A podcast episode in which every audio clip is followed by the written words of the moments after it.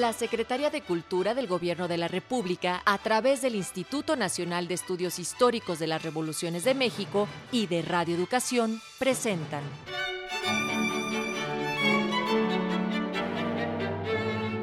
Los grandes discursos del Congreso Constituyente.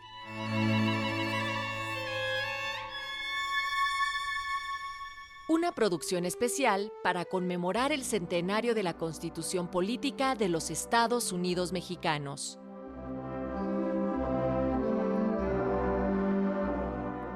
Un saludo afectuoso para todo el auditorio que se enlaza a esta señal de Radio Educación y las emisoras que gentilmente se unen para difundir esta serie de programas conmemorativos del centenario de la promulgación de la Constitución de México. Está conmigo el doctor Felipe Ávila Espinosa, quien hará unos comentarios en torno al tema que hoy nos ocupa, reivindicaciones sociales y nacionales en el artículo 27, o sea, lo que tiene que ver a la reforma agraria. Eh, vamos a concluir en este programa la discusión del artículo 27 constitucional, uno de los más importantes de nuestra constitución hasta la fecha, porque el texto originalmente aprobado en Querétaro estableció que la nación era la propietaria original de las tierras, aguas y litorales, pero también que era la propietaria original del subsuelo y de los productos del subsuelo y de manera explícita mencionó al petróleo y a los hidrocarburos. Es decir, toda esta riqueza natural eh, presente en nuestro territorio se eh, reivindicaba para la nación mexicana como su propietaria original. Y eh, ahí mismo se señalaba que esta propiedad original, el Estado definiría las distintas modalidades que constituirían el régimen de propiedad. Eh, antes que la propiedad privada, antes que la propiedad ejidal, antes que la propiedad comunal, estaba la propiedad original de la nación. La nación era la que después determinaba cuáles serían las modalidades particulares que adquiriría la propiedad agraria en nuestro país, eh, las riquezas naturales y también las riquezas del subsuelo. Es decir, fue un artículo eminente y profundamente nacionalista, como pocos en la historia de la legislación mundial, el primero en establecer eso a nivel internacional en su época, y fue un ejemplo de lo que debía de ser una legislación nacionalista que viera antes que nada por los intereses de los mexicanos y que jugó un papel muy importante para dos cosas centrales. Por un lado, el artículo 27 constitucional permitió una de las reformas agrarias más profundas, más amplias y más exitosas en México y en el mundo, que fue ejemplo para muchos otros países que tomaron como modelo a la Revolución Mexicana y a la reforma agraria que estableció la Revolución Mexicana, pero en segundo lugar también al reivindicar para la nación la propiedad original de los recursos naturales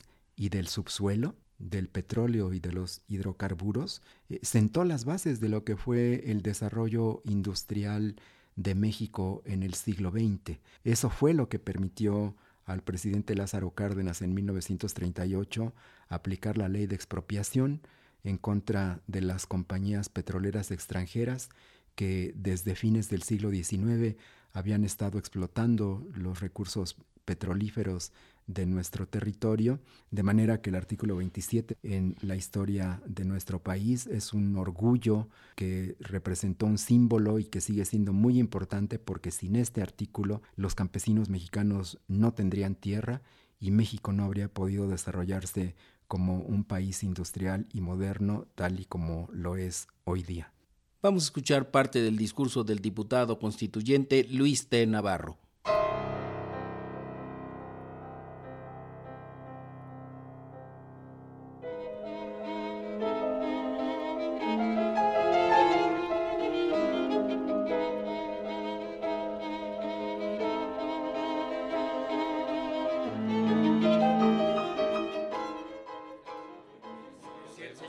Señores diputados, He pedido la palabra en contra del primer párrafo del artículo 27, precisamente porque yo quiero ser más radical todavía que la comisión. En ese artículo se dice que la nación ha tenido y tiene el derecho sobre la tierra, pero que lo ha sido y lo seguirá siendo para la formación de la pequeña propiedad.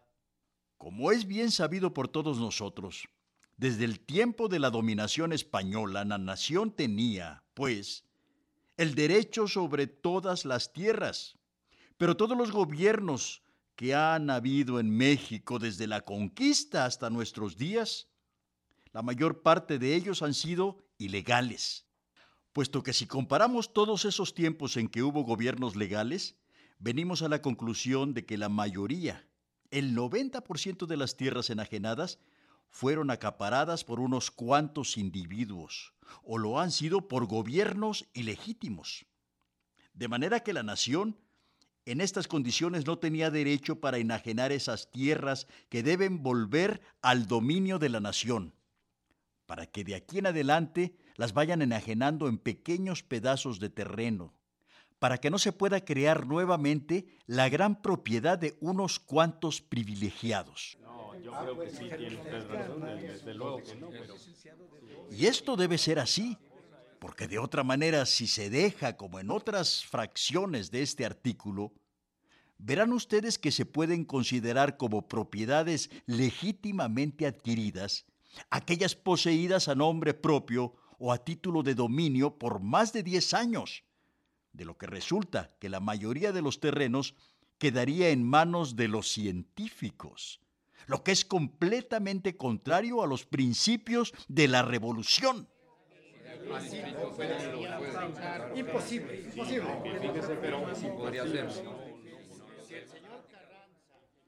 Hemos visto por dolorosa experiencia que siempre que ha habido movimientos armados en la República, a su triunfo, todos los ricos, los científicos, los convenencieros, se han unido a los jefes de los movimientos, a los que están cerca de ellos, para valerse de ellos y así salvar sus derechos y conservar en su poder las tierras que legítimamente corresponden al pueblo.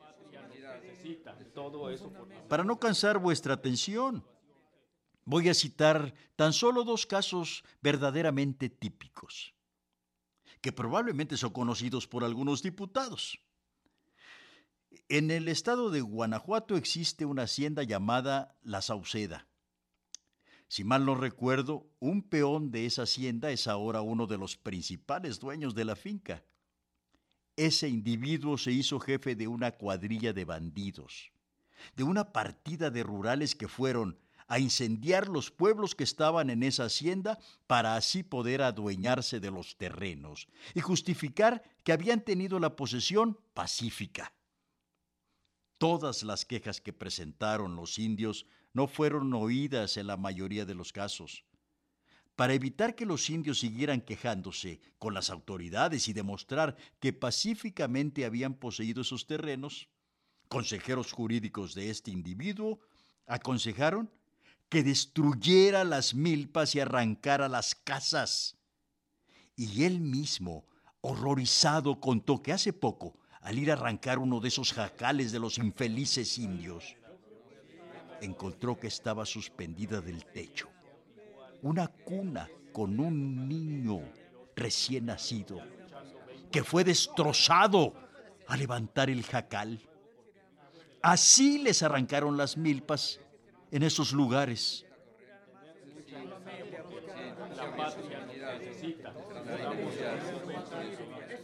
Y muchos de los indios hicieron viaje hasta México para poner su queja ante la Suprema Corte de Justicia de la Nación. Para evitar que los indios pudieran reclamar sus derechos, se han usado procedimientos poco escrupulosos. No muy lejos de la capital de la República, unos 16 kilómetros, en la población de Tlalpan, han sido robados los terrenos de los indios. Y los dueños de estos terrenos han venido a ser los gachupines, que tuvieron siempre autoridades serviles que se prestaron para todas sus combinaciones. Así lograron hacerse de esos terrenos.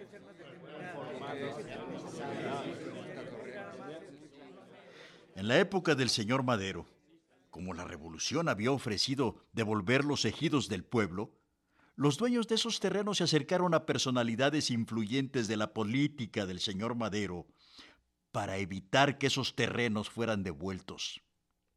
En tiempo de las tiranías, les quitaron a los habitantes del pueblo de Santa Úrsula el agua que poseían desde tiempo inmemorial. Y para zanjar dificultades, el gobierno del señor Madero consideró conveniente introducir el agua de otra parte para que el pueblo tuviera agua y completar así otra cantidad de agua que les faltaba con el objeto de que las fábricas para las que se había aprovechado esa agua no suspendieran sus trabajos.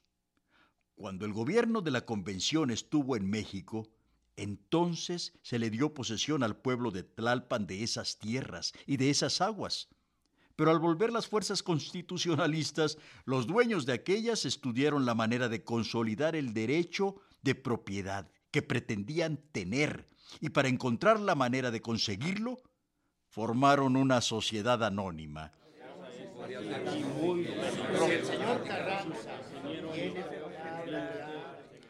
El socio principal de esa negociación, actualmente, no solo se ha adueñado de los terrenos de los indígenas, sino que ha acabado por robarse también el agua. El socio principal que probablemente fue sorprendido por los dueños de esa negociación, es el señor general Pesqueira, que está aquí presente, a quien suplico diga si es cierto que es el principal socio de la fama montañesa. No es verdad. Pero sí es usted socio. Sí, soy socio. Es verdaderamente triste que revolucionarios honrados sean sorprendidos para entrar en negocios en que se robe, puede decirse, o se les quite cuando menos el derecho a los pueblos. Por eso yo pido que se ponga una taxativa a esos abusos, que la nación sea la única dueña de los terrenos y que no los venda, sino que dé nada más la posesión a los que puedan trabajarlos. De otra manera, a la larga, volverán todas esas tierras a formar las grandes propiedades y la pequeña propiedad volverá a ser acaparada por unas cuantas manos.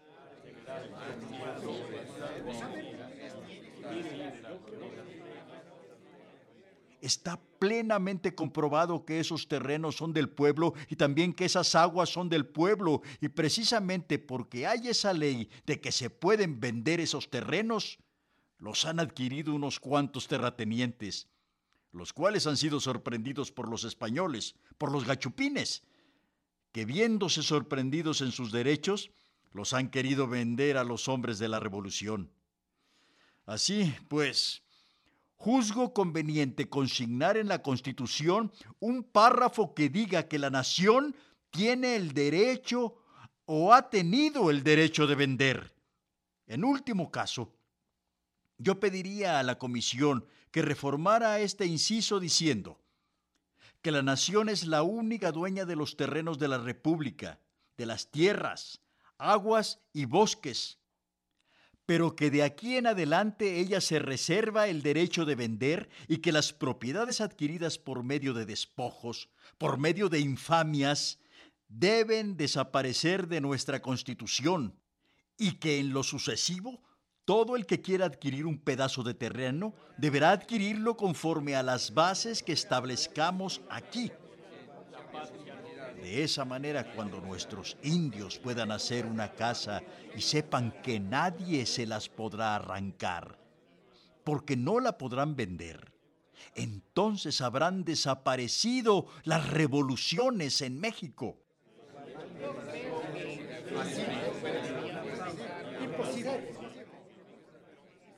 Existe en la República el problema agrario desde hace mucho tiempo. La mayor parte de las revoluciones han sido originadas precisamente por la escasez de terrenos, para que los individuos puedan cultivar un pedazo de tierra. El día que todos los mexicanos de la República hayan logrado tener una pequeña parcela donde poder hacer sus casas, que dejar a sus hijos, entonces cesarán las revoluciones. Porque cuando alguno se presente a nuestro indio y le proponga levantarse en armas, éste preferirá vivir en su pequeña choza a ir a exponer su vida en combate. En revoluciones que a la larga resultan estériles, puesto que hemos visto con profunda tristeza, no ahora, sino desde tiempo inmemorial, desde la guerra de independencia, tenemos que Iturbide no fue al sur a unirse con Guerrero, sino cuando vio que lo podía derrotar. Y se fue a unir con todos los científicos para traicionar al pueblo cuando estuviera en el poder. Por esa razón, todos los pueblos desconfían ya de todas las revoluciones y prefieren mejor irse a las montañas y estar en rebeldía constante, a tener que venir a las poblaciones después del triunfo de la revolución para ser despojados de sus terrenos, precisamente porque los más pícaros, una vez que triunfa un movimiento revolucionario, se cuelan en él como víboras y van a sorprender a los revolucionarios a solicitar su apoyo para robarse así lo que corresponde legítimamente al pueblo.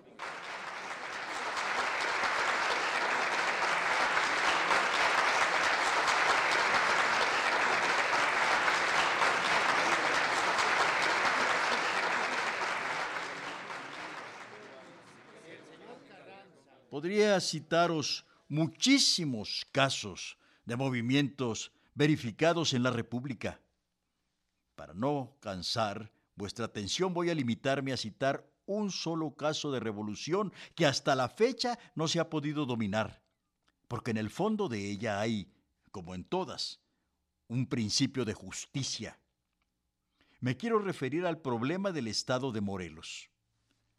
Pocos, sin duda, de los que se encuentran en esta honorable asamblea han tenido ocasión como yo, de estar en contacto íntimo, no solo con los revolucionarios, sino con todas las clases sociales de Morelos.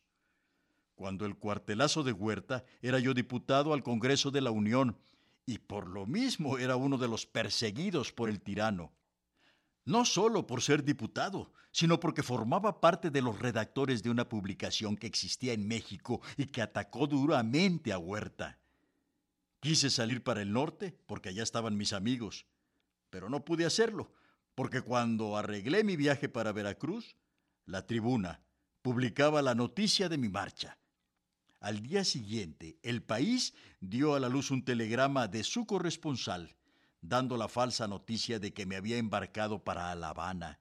Se quería hacerme parecer que yo no estaba en el país, probablemente para asesinarme.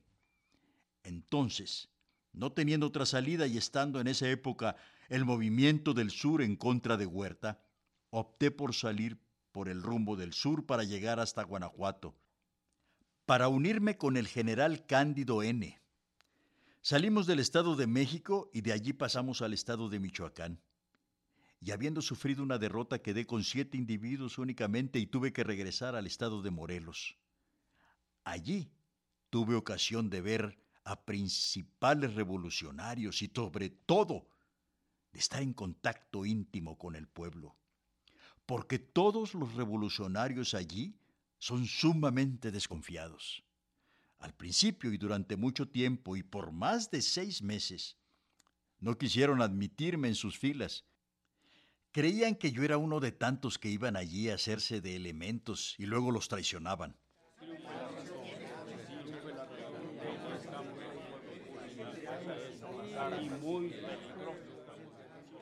Por esa circunstancia, tuve más bien que hacer una vida de simple soldado de los campamentos, o como ellos llaman, pacíficos. Así tuve ocasión de estar cerca del pueblo y de conocer que ha sido muy calumniado. Generalmente los habitantes del estado de Morelos están levantados en armas, porque en los pueblos no tienen absolutamente un pedazo de terreno.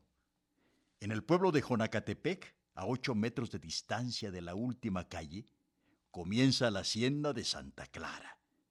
De manera que los infelices indios prefieren estar en las montañas porque allí disponen de todo el terreno que quieren para sembrar, aún en las serranías más escarpadas, en los bosques donde encuentran un pedacito de terreno, allí plantan una mata de maíz y allí están viviendo. Y es curioso ver que los revolucionarios del sur andan por todas partes del estado de Morelos y respetan precisamente a todos los pequeños propietarios. Así se explica que cuando llegan a un pequeño poblado, los respetan. Les dan provisiones y les dan señales, indicaciones en dónde se encuentra el enemigo. No tienen fe en los demás gobiernos que han ido a combatir al estado de Morelos, porque han ido a quemarles sus casas y a destruirles sus pueblos. Y los infelices, en estas circunstancias, no tienen otro recurso que irse con los zapatistas. Por eso es por lo que ha crecido la revolución en el estado de Morelos.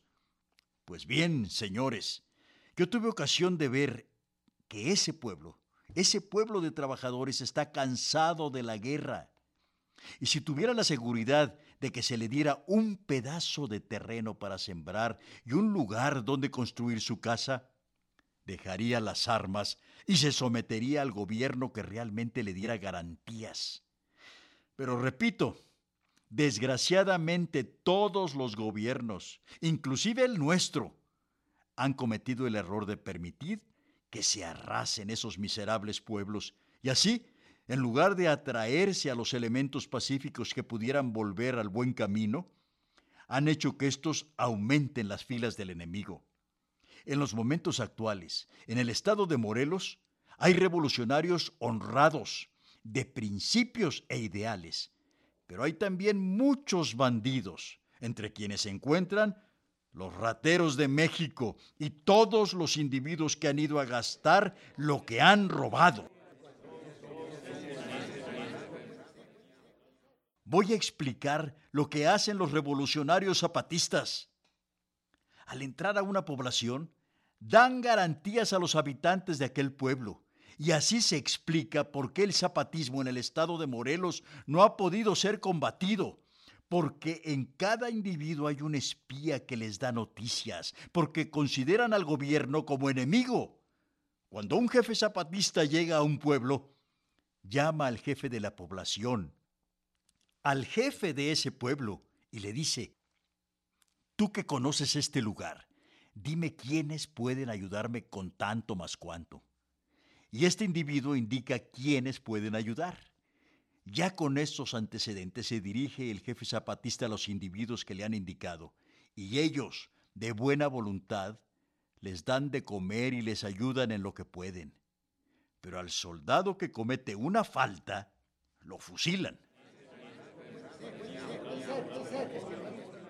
En uno de los pueblos cercanos a Jonacatepec, se dictó la medida de que serían pasados por las armas todos aquellos que se robaran alguna cosa de la población. Se fijaron que muchas de las tiendas que había allí eran de los enemigos de la revolución. Estas tiendas las tomaron por cuenta de la revolución y se pusieron a vender durante el día todas las mercancías. En la tarde se recogió el dinero y se repartió por partes iguales desde el soldado hasta el último jefe, de manera que no se disputaba una sola cosa de esa tienda cosa que no ha sucedido con muchos carrancistas, pues está en la conciencia de todos que hay muchas partes en donde hemos entrado saqueando y asesinando sin objeto.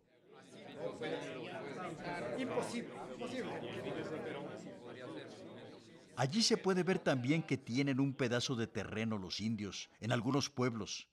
Allí lejos siembran y miran a aquellos como si fuera de ellos se ponen a trabajar y así se explica que todas las fuerzas revolucionarias que andan en el estado de Morelos tengan que comer, porque los pueblos pacíficos les dan de comer a los zapatistas, que les dan garantías, y les niegan hasta el agua a los revolucionarios que les saquean sus casas.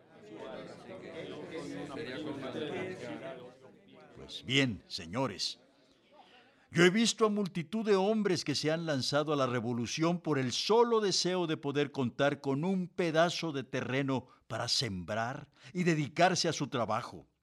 Y ellos mismos se presentan a ayudarnos para acabar con las partidas de bandidos que hay, porque ellos también los persiguen. Por eso yo desearía que la comisión retirara ese inciso, poniéndolo de tal manera que expresara que de aquí en adelante la nación podrá vender pedazos de terreno, pero con la condición de que los terrenos pasen de padres a hijos y no haya más acaparadores que de ellos se apoderen, ya que éstos pueden ponerse de acuerdo con el gobierno para robárselos.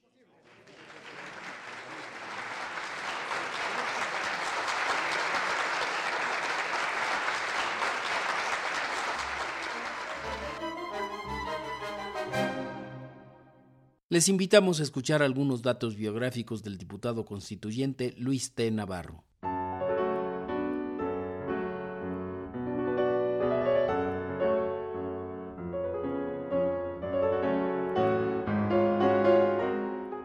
Ingeniero Luis T. Navarro.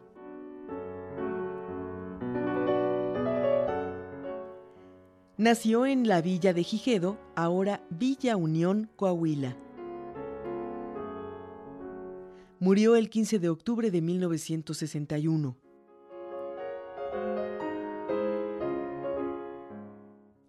Estudios primarios en Coahuila, preparatorios en Monterrey, donde se hizo acreedor a una beca para estudiar en la Ciudad de México la carrera de ingeniero civil en la Escuela Nacional de Ingenieros.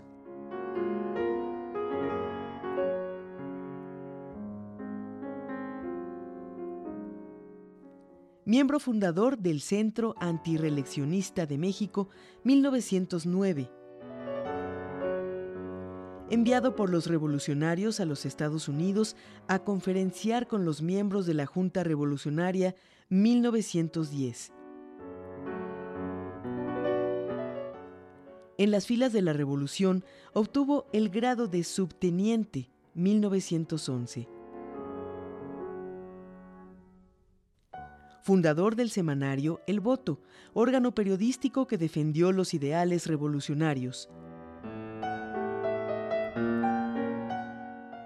1912, diputado a la vigésimo sexta legislatura del Congreso de la Unión.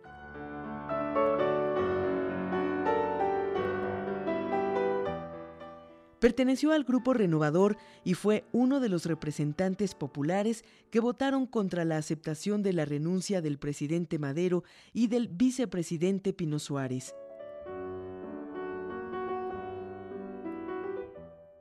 En 1915 organizó el batallón José María Morelos.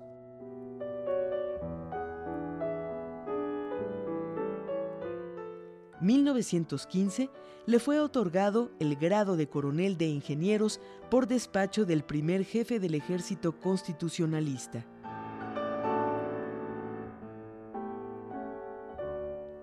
...1916-1917... diputado al Congreso Constituyente de Querétaro... ...por el décimo primer Distrito Electoral de Puebla. Ocupó algunos cargos en las Secretarías de Bienes Nacionales, Agricultura y Ganadería y de Comunicaciones y Obras Públicas.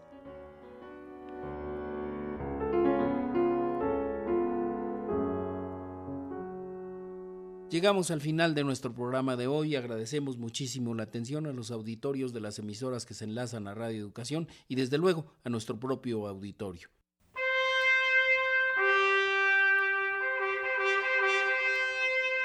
La Secretaría de Cultura del Gobierno de la República, a través del Instituto Nacional de Estudios Históricos de las Revoluciones de México y de Radio Educación, presentaron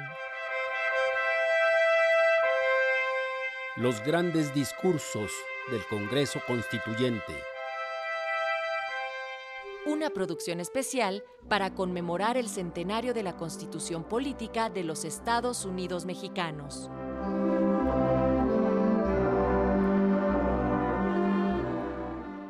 En esta emisión contamos con los comentarios del doctor Felipe Ávila Espinosa, lectura del texto Luis Cárdenas White, prácticas profesionales de Evelyn Ibáñez, controles técnicos Antonio Fernández. Coordinación con el INERM, Heriberto Acuña. Asistente de producción, Estrella Coral. En la conducción y realización, Edmundo Cepeda.